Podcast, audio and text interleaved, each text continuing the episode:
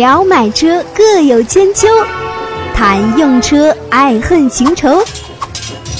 百车全说，你听我说。各位听友，本月二十三日下午六点，上海长泰广场三刀听友见面会，与您不见不散，欢迎一起来玩。要参加的听友，请在十日前扫描节目上方二维码，或添加微信朋友 a t c o n t a c t，并注明要参加二十三日听友见面会。大家好，欢迎来到今天的百车全说，我是三刀。今天这一期，然后星期六的这一期，两期节目，呃，最后再。老生常谈两次啊，但是我个人还是建议啊，活动不是什么太大的活动，反正如果大家要是到现场的话，尽量还是就近原则啊，因为三刀也是当天晚上回去，呃，不要影响第二天的星期一的工作，因为时间也是星期天的晚上六点，所以呢，反正各自大家权衡自己的时间。那么今天呢，我就口播一下啊，就大家可以加盾牌的微信。盾牌会把你们拉到一个群里面，这个群的人数是上限五百个人啊，不用担心，就不像以前了，说很快一个微信号就加完了，没事啊，拉到群里面。那么今天言归正传啊，我们聊一款车，今天聊什么车呢？其实今天聊的这款车，很久之前也都聊过，所以现在很多人讲说啊，三刀你是不是才思枯竭啦？你是不是怎么样？也不是，因为我呢聊天都是比较随意的啊，就是什么车型啊，什么车型。今后我还想跟大家讲一个，今后很有可能三刀就不单一聊车型了。啊，这节目也也是，我觉得啊，只要是聊车，大家应该都会听。我不单一聊车型的原因是什么呢？就是我很多人讲说，你可以做很多车的一期节目做横向对比嘛。哎，其实横向对比的这种聊天方式，我觉得也没有问题。实在不行，我们可以做 PK 嘛，对吧？就像今天我聊的，大家看标题就知道了。我今天聊雅力士，雅力士可以 P 很多车嘛，对不对？很多车跟雅力士之间也可以 P 嘛。实在不行还可以三 P 嘛，对吧？实在不行四 P 也行啊。对不对？就是我讲的是 PK 的 P 啊，那么这个两 P 就是指雅力士，比方说跟飞度，对吧？那三 P 嘛就更简更简单了嘛，雅力士、飞度再加个德系车就是了。德系车呢就是 Polo，就是卖的最好的。那么还有人讲说，那雅力士、飞度、Polo，那能不能整个四 P？四 P 也很简单嘛，对吧？排名前四的车型嘛，雅力士、Polo、飞度，要不再整个韩系品牌就是了，再整个 K 二是吧？呀，有人讲说能不能五 P？五 P 也没问题啊，雅力士、飞度。一个卖的比较好的这个两个这个小型车啊，然后德系的 Polo，再加一个这个 K 二，再加一国产就是了，对吧？国产，那国产好像确实也没有什么卖的非常好的啊，就是销量比较好的，好像不错的，能想得到的，像奔奔啊这种车，啊，奇瑞 QQ 啊，QQ 现在也很一般了。等会儿我会讲一下销量，你就知道了啊，就是合资品牌的小型车。首先先讲一点，小型车都不好卖啊，在中国反正肯定是越大越有面子，对吧？越大空间这个越实用。所以呢，就小型车肯定是不好卖。一部分人群可能年轻啊、时尚啊，或者纯粹以以以代步为目的购车的人群才会考虑这种小型车，没有屁股的两厢车。而且在在很多沿海城市，像福建啊、广州啊这些地方，就是广东人、福建人就会觉得这个两两厢车就是。不叫车啊，就我讲的，就是可能是三四线城市，就是广东、福建很多沿海的这些稍微偏一点的三四线城市里面的人，他都会觉得两厢车不叫车，开两厢车回来没面子，哎，开一个两厢车没面子。那么今天啊，我要等会儿聊的关于两厢车或者说是小型车，这里面也有三厢啊，也有三厢车。那么聊其中的一款，大家都看到了，我今天聊的是这个丰田的雅力士啊。那么丰田的这个雅力士。致炫啊，不不不要把致炫两个字带进来啊！如果聊丰田雅力士的话，那就是聊老款了啊。丰田的致炫啊，当然了，这个也是在雅力士的这个平台上进化过来的啊，就是号称是全新的一款车型，上市时间也不是很长。呃，之前我也曾聊过雅力士啊，然后呢，致炫这个车子呢，我说实话，现在也是拉下神坛了啊。当年雅力士一直头昂得高高的啊，反正在我看来，雅力士当时就是头昂得高高的在卖。为什么呢？因为以前的雅力士的价格，说实话，那个时候三刀也正好是在啊叫奥拓开始换车的阶段啊，什么车都看啊。当时我也看过这个车，新车、二手车我都见过。当时我觉得，反正给我的印象就是这什么一个这是什么一个车呢？这是一个价格奇高啊，而且号称是技术啊，反正各方面都很好的一款车型啊，据说是用的正时链条啊，然后一点六的发发动机啊，然后很多一些丰田的很多的一些看家车型啊，卡罗拉这些花冠啊，这些啊，当时的威驰啊，都是一点六。所以说当时这个车子虽然小，但是可能丰田自己认为啊，就是麻雀虽小呢，五脏俱全，用的技术都不差啊，配置各方面也不差。但是这个车说实话，我坐进去感觉非常廉价啊，所以我当时也不太感冒这个车型。因为当时其实我也不是不感冒，是因为实在是没钱买嘛。那时候穷，你知道吧？一点三排量的车，手动挡卖九万多啊，自动挡也卖九万多，啊，它很搞笑，手动自动挡当时就差六千块钱。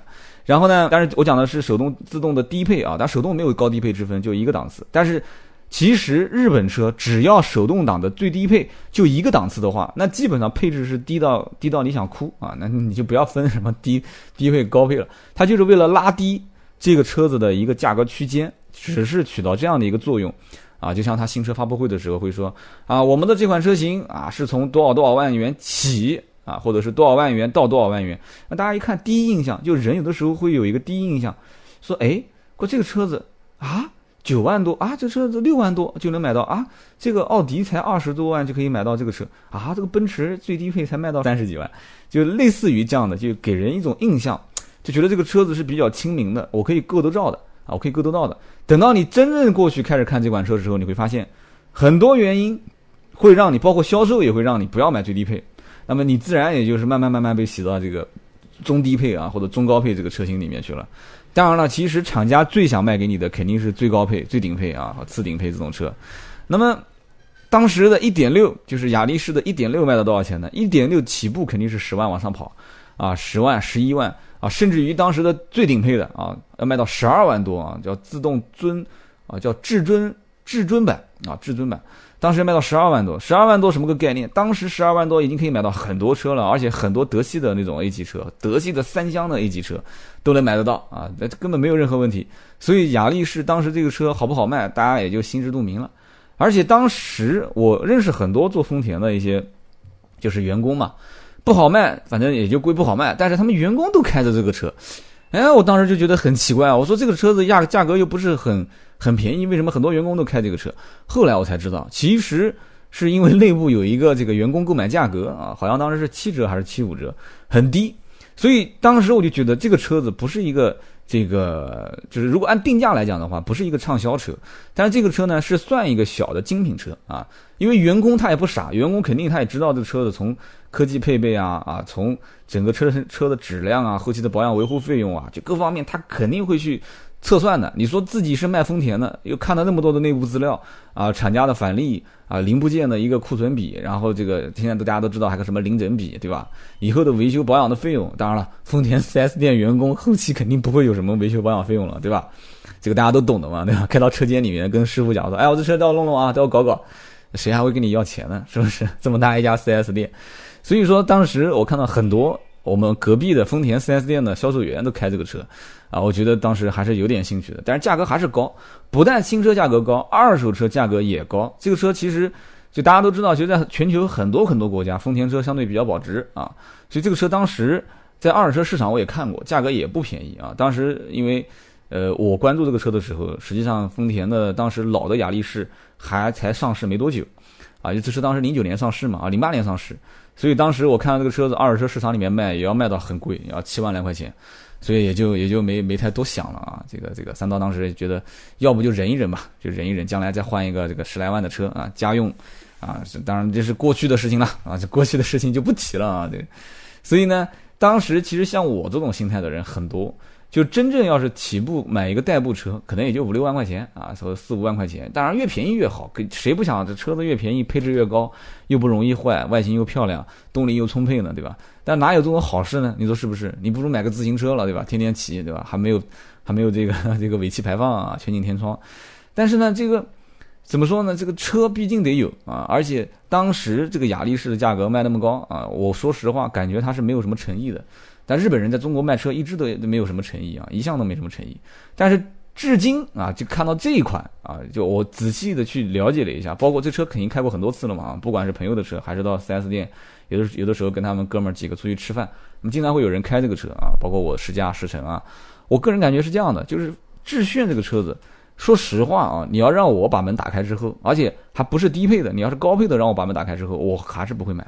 为什么呢？因为廉价啊！因为真的这个车子打开之后，就发现这车真的是一个很廉价的车，就觉得它不太值这个钱啊。虽然说有人讲，只是有人说这个车子现在能让三万啊，三万多，但是真正到 4S 店去问才发现，这这车没有那么大的让利啊。就网上很多的价格都是虚的，两万两块钱嘛啊，真的能让到三万的很少很少啊，一般都是两万两块钱。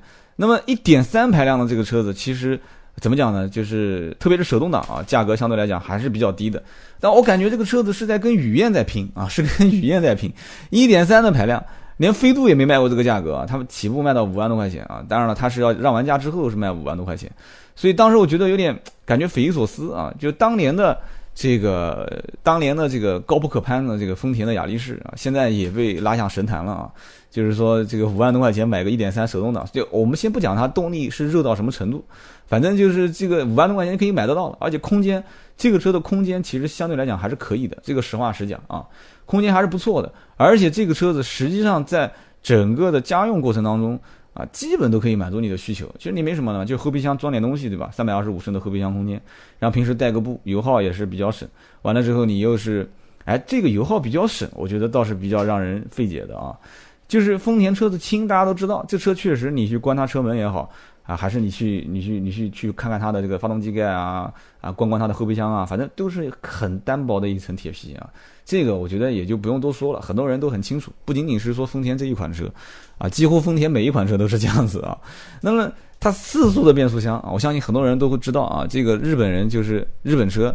最让人就是感觉到匪夷所思的，就是它到现在还在用四速的变速箱啊！四速的变速箱是所有的，我敢说一大部分的人啊，不是你讲所有啊，讲的有点绝对了，是一大部分的人放弃购买的一个原因啊！我不管你什么正时链条也好，还是正时皮带也好，我不管你用的什么啥 VVT 可变气门正时系统啊，这些我都不管啊！你别跟我扯那么多啊，这些没有用的东西，反正你板车悬挂，我觉得也无所谓了啊！你后盘后面两个轮子是古式的刹车盘，我也我也觉得我也没什么好讲的。但是你说你整一个这个四速的变速箱给我啊，那我觉得就有点太匪夷所思了啊！就像曾经我看一个车评人讲的一句话，就像现在大家都在用，对吧？从磁带到 CD 到 MD，然后再到用 MP3，然后再到现在大家都用手机开始听音乐了。你还拿一个磁带出来跟我讲，你说磁带有多好啊？磁带的质量有多好，都不容易坏啊？怎么样？怎么样？怎么样？怎么样？你讲死了我都不相信啊！讲死了我都不相信。唯一可以自己安慰自己的是什么呢？就是确实这种越老的越陈旧的技术呢，它的返修率更低啊，它不太容易坏，对吧？那这个我就想到一句话嘛，对吧？你永远不爬楼梯，你肯定尝不到摔倒的滋味啊！你说是不是？躺在地上多好呢？所以这就是这个四速的变速箱，让很多人就。就觉得很纠结啊，就觉得觉得很纠结。想和三刀互动，你也可以搜索微博、微信“百车全说”。那有人要讲说，那不是四速变速箱，用什么变速箱呢？很多啊，有很多人就是包括我刚刚讲的，他的死对头对吧？飞度，飞度就用的是 CVT 变速箱嘛，对吧？那有人讲说，CVT 变速箱跟四速变速箱有什么区别呢？哎呦，怪这个问题你倒是难倒我了啊！但是 CVT 变速箱跟四速变速箱有什么区别？我不知道该怎么给你讲，但是。这个换挡的平顺性啊，大家只要一开，我估计你就很明显能知道这两个车是什么感觉啊。那我们讲的都是感觉，所以很明显的，大家就可以看到嘛，为什么 Polo 现在卖的好呢？其实 Polo 当我知道德国品牌对吧？德国品质很多人都认啊。那么其次，这个车其实就是空间有点小，就是 Polo 如果加个 L，就是 Polo L，哇，那绝对是爆款啊！价格如果再稍微调低一点点的话，就是你看 Polo，Polo 也是鼓刹，但小型车一般多数都是鼓刹，前后轮都碟刹的话，成本太高。本身这种小型车就不太感冒啊，老百姓对它不感冒。你定价太高，就容易很多人就放弃了，直接上三厢。所以怎么讲呢？这种两厢的小车有的时候很尴尬啊，有的时候很尴尬，对吧？Polo 也是扭力梁悬挂，也是板车悬挂，但是人家好歹也是对吧？一点四升配六速手自一体啊，好歹也是一点六升配六速手自一体，对不对？所以有的时候呢，这德国车也该骂，有的时候德国人卖车呢也不厚道。但是这个日本企业在国内造车一直不贡献生产这个事情，大家其实都很清楚啊。然后呢，整个的这个安全系数为什么说差？其实我觉得致炫这个车啊，包括其实雅力士跟这个丰田的威驰是同平台啊。大家可以看两个车子，其实发动机啊、变速箱、动力总成其实都很相似，包括很多的内饰的一些构造也很相似啊。只不过这个生产厂商在国内一个是什么一汽，一个是丰田的这个广汽。那么其实如果大多数人，就大家可以看到，威驰其实现在卖的比这个致炫要好。当然了，威驰是三厢啊，就是中国人对三厢还是有情节。那我们就可以把眼光往外看嘛，对吧？你不用不一定看中国嘛，叫日本当地我们就不看了，我们看看美国，对吧？就美国也是消费丰田的一个大国。美国其实的致炫，但它不叫致炫啊，它就叫雅力士，它是不可能带 L 的，因为大家知道加长是中国特色。那么美国的这个雅力士跟中国的雅力士，这个呃还是叫致炫吧，反正这个大家听的能听明白啊。就是美国的雅力士和中国的致炫，就这两个车子长度差多少呢？就看轴距嘛，轴轴距其实相当于就是得房率。啊，相当于就是得房率，买个房子轴距多大，那就是这个房子的实际得房面积是多少。它就是两个轮的轮芯嘛，就是你实际能能体验到、体会到的这个这个距离啊，大概是多少。所以一般正常比较车辆的空间不是比长宽高，是比轴距。那么美国版的这个丰田雅力士和中国的加长版的这个这个致炫两个车的这个车身长度差多少呢？其实是差四公分啊，就是四十毫米。那很多人讲说，哇，这四毫米啊，不，四十毫米，四公分，这有什么了不起的，对不对？但你要知道，如果啊，这当然这个比喻不知道是不是很恰当，恰当啊。如果是一个一米七六啊和一个一米八零的两个两个人站在一起的话，那感觉完全不一样了，是不是？所以你看，虽然说就是就有些时候啊，就是你感觉是三公分、四公分，就很多人喜欢看数据，但是在看数据他也看不懂。但是你会知道，这三公分、四公分。会差很多啊，就轴距上差三四公分，整个车子的空间感，而且如果这四公分全部给到后排的话，空间感会差很多。包括当时啊，大家知道我之前是是卖奥迪的啊，这个奥迪的老 A 六不加长和新 A 六加长，老 A 四不加长跟新 A 四加长，他们加长的版本也就是在六公分、七公分上下嘛，就是你太太长了，这也不太可能啊。一共就两米四、两米六啊、两米九啊，也有超过三米的啊，五米多车长的车，一般轴距都会超过三米。那么一般像这种车子，如果能加个六公分或者五公分，甚至七公分的话，那基本上就后排空间感觉差别很大啊。所以说，一个小型车加刚加了四公分的轴距的话，那基本上你你你的空间跟开美国版本的这种车就会差很多。那么美国版本的雅力士啊，它是没有一点三的啊，因为你知道美国人，你说买个一点五，那绝对就是买菜车了，对吧？开出去估计都不好意思跟人打招呼，这人家都是肌肉车的年代过来的人啊，都是开肌肉车，所以呢。就是美版的1.5，那我们就拿国内的1.5的版本跟它比嘛。国内的1.5跟美版的1.5，变速箱其实是一样的啊，这个倒真的不用骂。如果说丰田全世界用的都是这个，好比说 CVT 的啊，或者是更牛叉的变速箱，但给中国人用 4AT 的，那一定要喷啊。但是美版跟国内版本都是用的 4AT，那么美版的悬挂跟国内也是一样的，都小型车不用想的嘛，小型车肯定都是前麦弗逊后扭力梁的嘛，板车悬挂，刹车也是一样的啊，美版跟国内版本也是一样，前盘后鼓。轮胎，哎，轮胎的国内版本的规格比美版的还要略高，啊，大家先别高兴的太早。但是呢，啊，在载重等级上面，国内版本比美版要低啊。什么叫载重等级？可以直接百度搜一下，其实大家一听就能听懂了嘛。载重等级，啊，就是包括很多大家可以看到，有的轮胎上面会有一个英文字母啊，这个排序。我曾经讲轮胎的那一期啊，轮胎好像还没在这里面讲过啊，哪天我开过来开一个专题，好好讲一讲。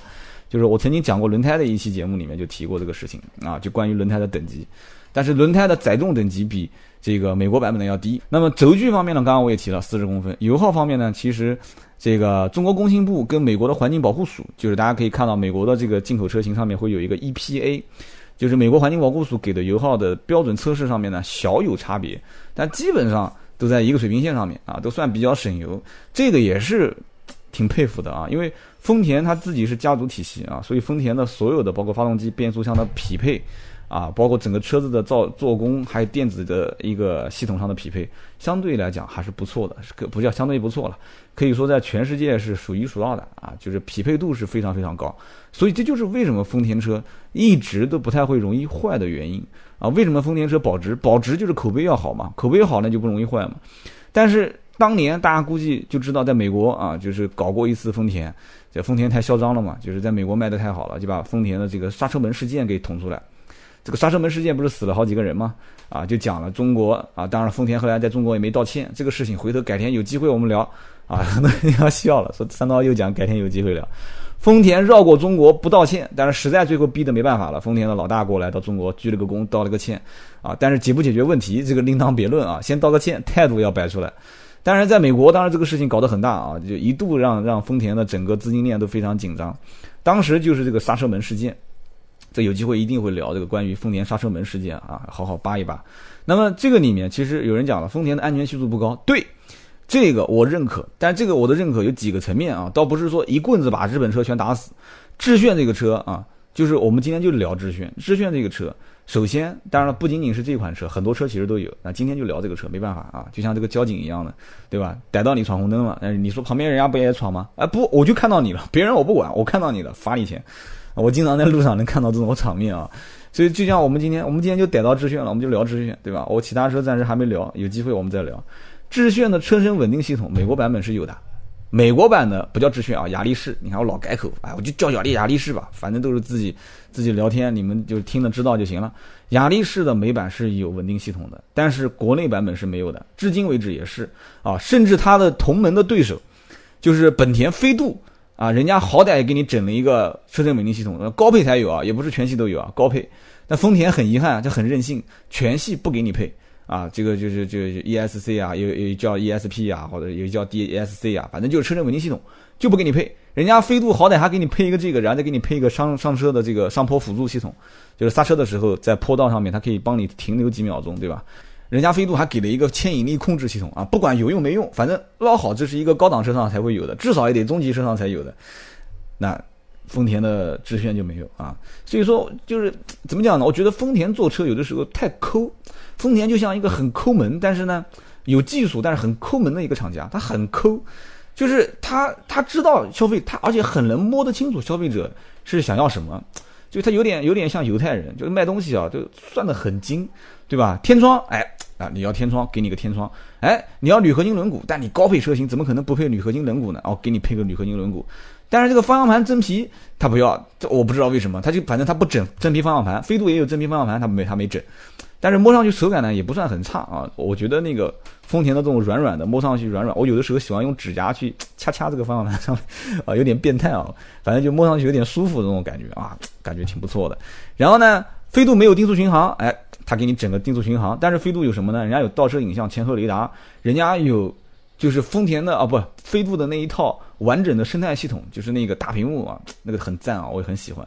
但是丰田很遗憾，啊他不给你不给你有啊，甚至连 GPS 导航都没有啊，所以整个的丰田跟飞度两个车走的路线完全不一样。所以如果是对丰田车子本身品牌有有依赖，就觉得说，哎，丰田车我觉得挺喜欢的，那有一部分人会去选择买丰田的，可能是威驰，威驰也分流了它一部分销量，那也可能是买这个这个雅力士致炫。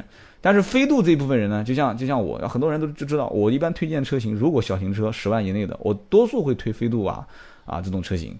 那飞度呢，其实你说安全不安全，这个怎么讲呢？就是你一定要让我说安全不安全啊，我说还行啊。但是你说一定要说跟德系比，跟甚至你摇克拉去跟沃尔沃比，那我也不知道该怎么跟你讲了啊。这安全系数它还是有个等级之分的，小型车在一条起跑线上面，大家互相就看。啊，互相就看对方到底怎么样。那么这个车子其实，而且而且飞度，刚才我还忘了讲一个，飞度本身发动机启停技术也是有的啊啊，甚至顶配还给你整一个花粉过滤系统啊。这个花粉过滤系统听起来很炫啊，听起来很炫，但是呢，其实也就那么回事啊。所以怎么讲呢？两个品牌的营销的路线是不一样的啊。这个一个走外在，一个走内在，但是一个呢是任性啊，一个呢是偏向市场，所以这个就很难去去说到底谁好谁不好。反正两个车子目前销量也就。还行吧，应该说，我觉得两个人厂家应该算是比较满意。但是致炫，如果是按照按照丰田的品牌的这个定位来讲的话，威驰跟致炫两个车如果加在一起算销量的话，那我觉得他应该是要开心了。为什么呢？因为威驰的销量还是不错的。真正这种小型车能过万的，威驰是是算是比较狠的啊，能卖到一万多台。而且一汽丰田的技术拿不到最新的车型，也挣不到最新的。一汽丰田能有个威驰。就凭这个东西啊来卖的话，我觉得能卖到一万多已经不错了。但是这个，诶，很多人讲说威驰就是一个三厢的致炫嘛，那么致炫吃亏就吃亏在是个两厢车，所以致炫的车子卖到个六千多台车啊，就上个月嘛，六月份卖到六千六百九十九啊，这么多台车。那对于单一这个车型上来讲的话是比较耻辱的，但是对于整个丰田品牌来讲的话，加在一起其实还是可以的。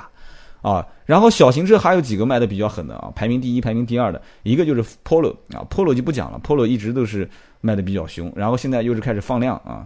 就是怎么个放量方法呢？就是放价嘛，对吧？放价格就放量嘛，所以这个 Polo 这个车型卖的超过一万啊，现在卖了一万五千多台车，上个月还是相当不错的啊。那么赛欧啊，很多人就要讲了，说那赛欧你肯定得讲啊，赛欧确实是的，但是你要搞清楚，赛欧的三厢和赛欧的两厢那是天壤之别啊，几乎百分之九十九的人都是买赛欧的三厢啊，赛欧的三厢卖一万四千多台就可以排到第二。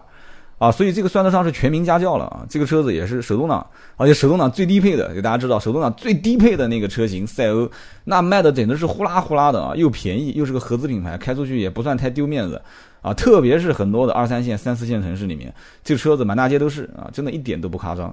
所以呢，这个上汽通用、雪佛兰的厂商，应该讲还是非常了解市场的。但是我个人觉得，这个还是应该多推一推自动挡，本身其实。这个 A M T 的成本也不是很高，对吧？安在三个赛欧身上，稍微增加一点价格，我觉得大家都能接受。这个车如果再加一个低配最低价格的1.2的 A M T 的自动挡的变速箱的这种车型的话，我估计也是非常非常畅销。所以今天就讲到赛欧，改天有时间我们也可以聊啊。那么两厢车让我觉得比较感觉匪夷所思的几个车型，就卖的不是很好的啊，一个是嘉年华。啊，还有一个是精锐嘉年华，很多人讲说是因为长期不换代啊，就人家也开玩笑讲说这个福克斯换马丁脸都卖的那么好了，这个嘉年华常年都是马丁脸，对吧？马丁脸是什么？可能我应该都懂嘛，应该应该都懂，阿斯顿马丁嘛，对吧？以前有个笑话讲说夫妻两个人到车展上面看车，哇，看到阿斯顿马丁说这车好漂亮啊，老公讲说走回去就给你买，结果回家提了一辆蒙迪欧，提了一台蒙迪欧，所以福特嘉年华我觉得其实这车看上去还不错。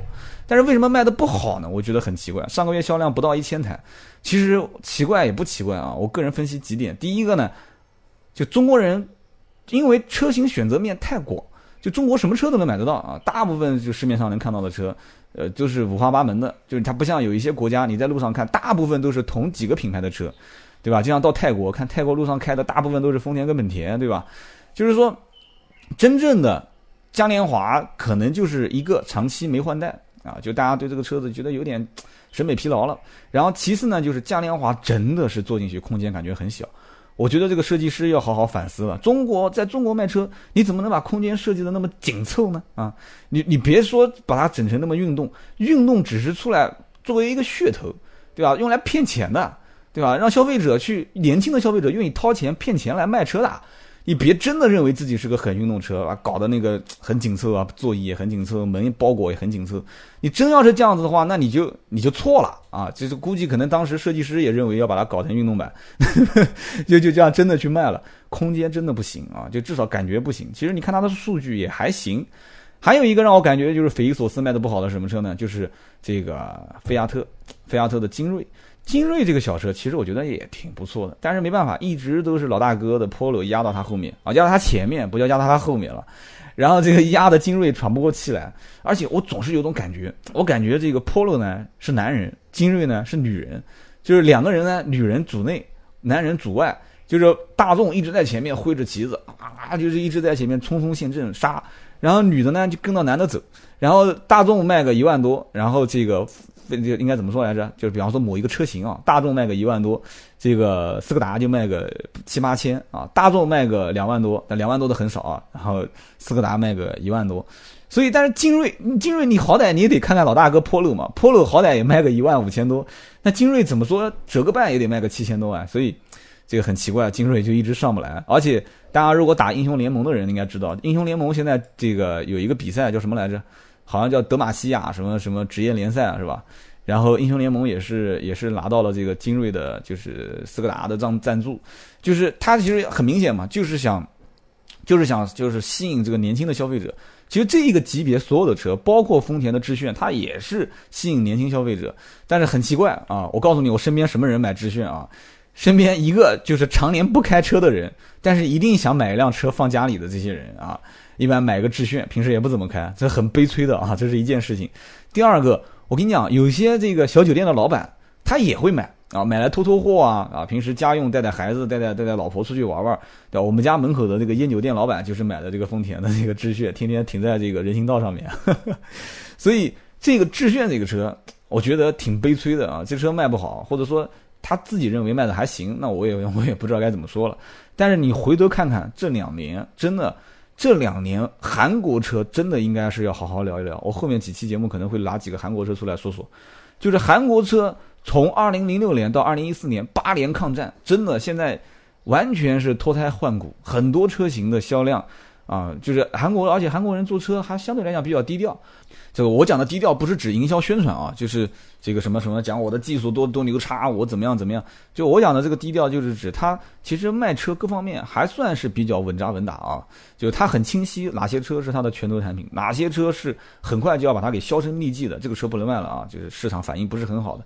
就他的这种做法，其实完全是要换市场，就一定要让市场起来。所以你看小型车当中，对吧？瑞纳。K 二 K 二，刚刚前面我提过的 K 二的三厢，这两个车都是过万的啊。瑞纳上个月卖了一万一千多台，然后 K 二是刚刚过一万台，一万多台。所以虽然说韩国车啊，很多人讲说媒体说韩国车好像突然现在不会卖车了，销量下跌很厉害，但是其实起亚啊，起亚现在包括现代现在，其实有一些小型车虽然不起眼，但是销量还是相当相当给力的啊。虽然说优惠幅度也很给力啊，韩国车优惠幅度都很大，所以说。现在我们今天聊的这个丰田的致炫啊，大家会觉得说，哎，三刀你聊半天，这车到底推荐不推荐呢？小型车其实我知道一件事情，就是不管我怎么推荐你啊，我跟你讲说该买什么车，不该买什么车，真正想买的还是会买。为什么？我个人认定买小型车的这部分人，两种人，第一就是非常时尚个性的，他要是想买，你九头牛你都拉不回来，对不对？身边想买小 Polo 的这些人，根本就是这种样子的嘛，对吧？还有一种人是什么人呢？是。买什么都无所谓，就是你今天听我节目的这个人，一定不是最终做主买车的这个人，因为他根本就不懂，是小白。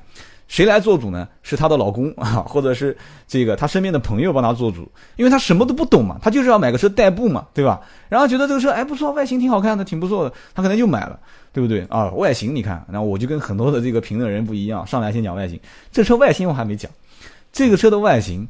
啊，所谓的什么什么坑 lock 的设计，这个我们就不扯了。那家族家族脸谱啊什么的就不扯。这个车的八字胡的设计真的是让让我匪夷所思啊！就你丰田稍微了解一点中国市场，中国老百姓是怎么想的，我相信你绝不会是把它就让人我联想到胡子。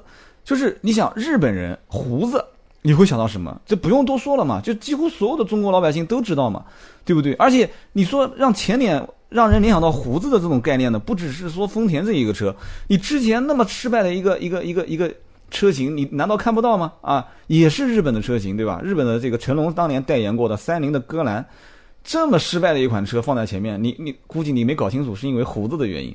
很多人就是因为去看到这个车子，当然了，它的定价各方面其实也有一定的关系，但是后期这个车让了很多很多钱，还是没人买。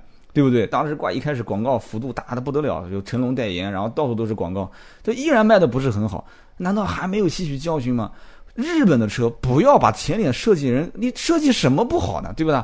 你哪怕像宝马一样设计成那种像猪公的嘴一样的，像猪嘴一样的，对吧？你那再丑我们都能认可，但你别搞成胡子，唉。